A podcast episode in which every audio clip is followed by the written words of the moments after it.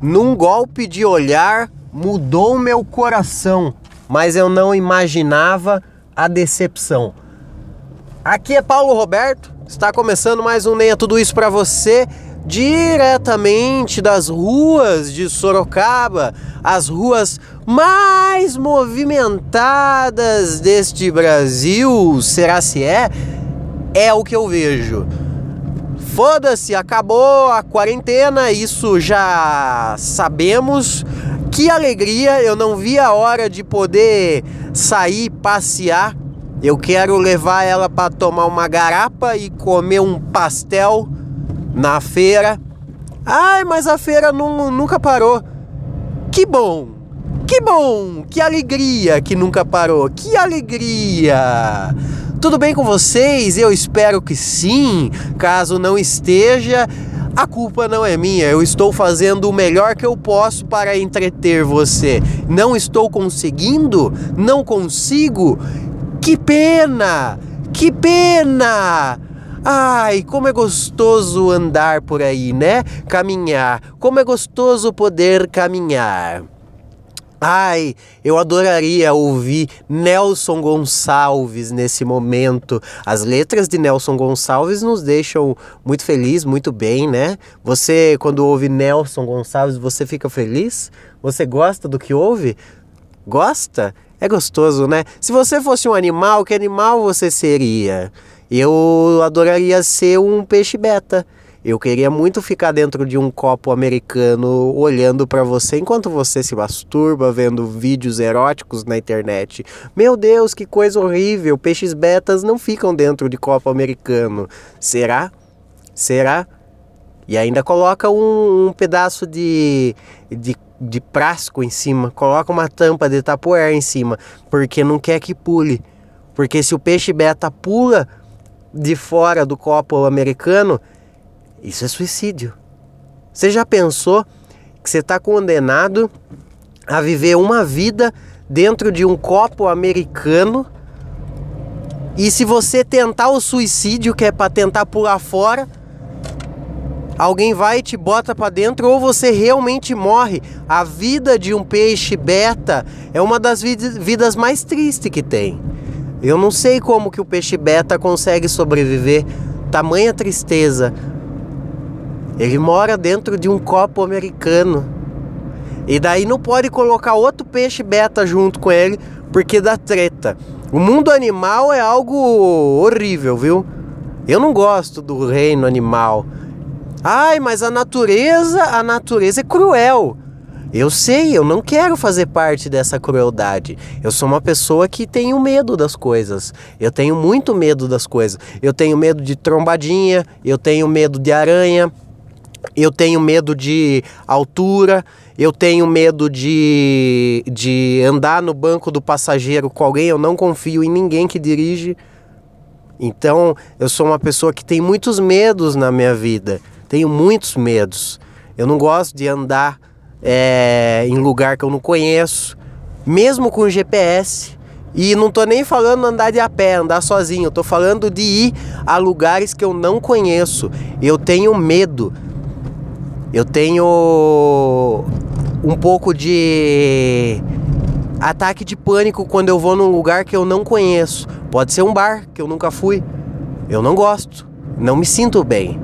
Então, a vida do no reino animal seria muito doída para mim. Seria muito difícil. Ai, mas você poderia ser um leão. Um leão. Esses dias eu vi um vídeo de um leão. O leão vinha, tentava exercer a função dele, que é assassinar uma pessoa. Uma pessoa foi brincar com o leão enjaulado. Sabe o leão enjaulado? Que é aquele leão que já tá com a juba meio triste, que a juba dele parece o cabelo do Felipe Dilon na época que ele ficou bem mais zoado, na época que ele perdeu toda a, a, credibilidade que ele tinha no começo dos anos 2000. Lá para 2006 ele já não era mais ninguém. E aí ele ficou com um cabelo horroroso. Então, o leão que vive no zoológico tem aquela mesma aparência. Parece o aquele cantor Armandinho que cantava Ursinho de dormir, vem que eu te espero assim, eu vou te levar pro céu, eu sei o que lá te ama, eu tenho um beck pra depois pra brindar um infinito de nós dois, de nós dois, de nós dois, de nós dois. E ele repete essa, esse trecho de nós dois por mais dois minutos até a música encerrar. Então, o leão que tá dentro do zoológico enjaulado já é um leão triste por tá, tá feio, porque ele é o rei da selva. Por mais que na selva não tenha leão, mas ele é o rei.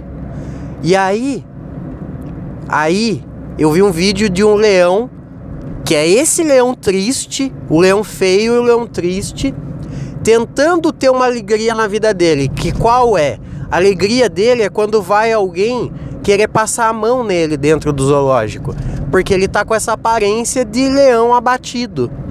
E aí o que, que aconteceu? Aconteceu que ele foi lá e falou: Hum, chegou o momento, eu vou poder finalmente exercer a minha função na Terra, que é arrebentar alguma coisa com meus dentes. E aí ele catou e começou a mastigar o braço de um cara que foi tentar passar a mão nele na jaula do zoológico. E aí ele começou a mastigar, mastigar, mastigar e mastigava muito o braço desse rapaz. E em vez da turma chamar uma ajuda, chamar especialista no assunto, tipo Richard Rasmussen, ou o Sérgio Rangel, ou o Átila, o que, que a turma fez? A turma continuou filmando para nossa alegria, porque era o que nós precisava saber um vídeo de um leão mastigando um braço de um rapaz como se fosse um babalu é maravilhoso. Eu gosto muito de ver esse tipo de conteúdo na internet. É isso que eu vejo. É isso que eu vejo. Eu pago mais de 100 reais na internet lá de casa para poder ver vídeo de leão mastigando braço de gente.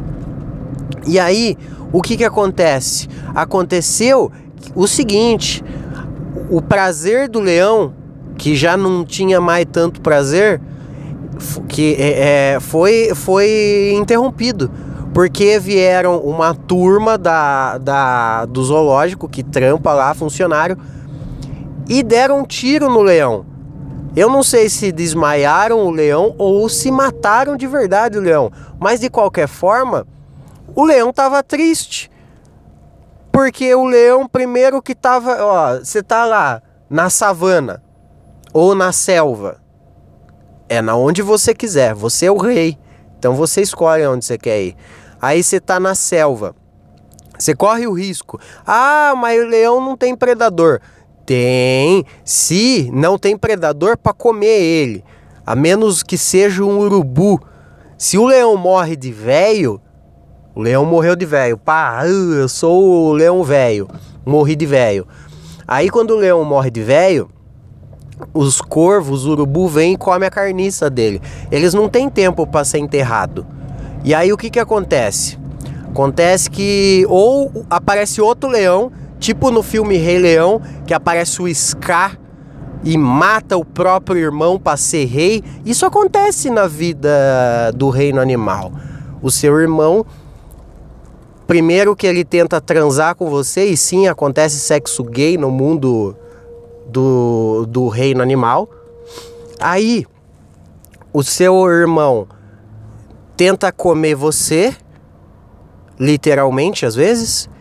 O seu irmão transa com a sua esposa. O seu irmão, aliás, é, é sempre melhor transar com, com a esposa que seja casada. Não transem com esposas solteiras. E aí, os outros leão tentam te matar se você for um leão. Por quê? Porque você é o, o rei. E todo mundo quer destronar o rei. Todo mundo quer. Daí é isso que acontece. Então a vida no reino animal é uma vida muito triste, uma vida muito sofrida. Não recomendo. Não é tão legal assim ser um animal. Não recomendo que você seja um animal. Tente não ser um animal. Se você for animal, seja um, um hipopótamo. O hipopótamo é um dos animais que não tem tanto predador. E ele nada o dia inteiro. O hipopótamo é bonitinho. E ninguém zoa o hipopótamo, porque ele é muito grande. Então é difícil alguém, a turma, zoar o hipopótamo. Então seja um hipopótamo. Não seja também um ornitorrinco, porque o ornitorrinco é um animal que a, a, turma não sabe muito bem o que ele é. Daí a turma faz o quê? Taca pedra nele. Taca pedra. A turma gosta de tacar pedra no ornitorrinco. Você nunca viu? Uma vez eu tava andando na rua e vi um menino atacando pedra em ornitorrinco. Fiquei com dó? Fiquei. Mas eu também ataquei uma pedra nele. Falei, é, não é todo dia que você vê um ornitorrinco. Então é bom atacar uma pedra. Não façam isso. E espero que você saiba que isso não é verdade. Porque às vezes eu falo coisas que não são verdade nesse podcast. Eu nunca atacaria uma pedra no ornitorrinco que está passando na rua. Só pode atacar pedra em ornitorrinco que está no mar. Muito obrigado. Fiquem com Deus.